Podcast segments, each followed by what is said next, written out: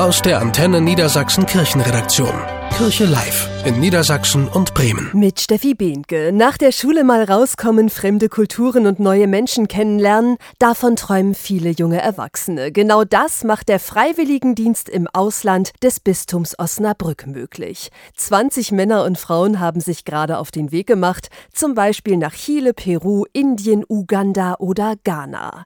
Auch Vanessa Pöttker hat sich für den Auslandsfreiwilligendienst entschieden. Sie war in Israel und ist immer noch völlig begeistert von dem Land. Ich war noch nie an einem schöneren Ort in meinem Leben. Das Land ist so vielseitig. Man kann morgens ganz in den Norden fahren, dort auf dem höchsten Berg des Landes Schnee sehen und am gleichen Tag noch in der Wüste sein. Auch Lynn Schollmeier ist gerade wiedergekommen. Sie war in Benin und merkt, sie ist nicht mehr dieselbe Person, die sie früher war. Wenn es halt nicht passt, dann wird es irgendwie auch passend gemacht. Was so Studium angeht, da bin ich auch irgendwie entspannter geworden. Vorher war ich da so ein bisschen gestresst, so ja, was mache ich jetzt? Und dann ist jetzt so, probiere ich einfach mal aus und wenn es nichts für mich ist, dann ist ja auch nicht der Weltuntergang, dann mache ich halt was anderes. Während ihres Auslandsjahres arbeiten die jungen Erwachsenen zum Beispiel in Straßenkinderprojekten und verschiedenen sozialen Einrichtungen wie Kinderheimen und Krankenhäusern. Sich einsetzen für andere und das in einer fremden Umgebung, das bereichert die jungen Menschen für ihr ganzes Leben. Davon ist Regina Wildgruber überzeugt.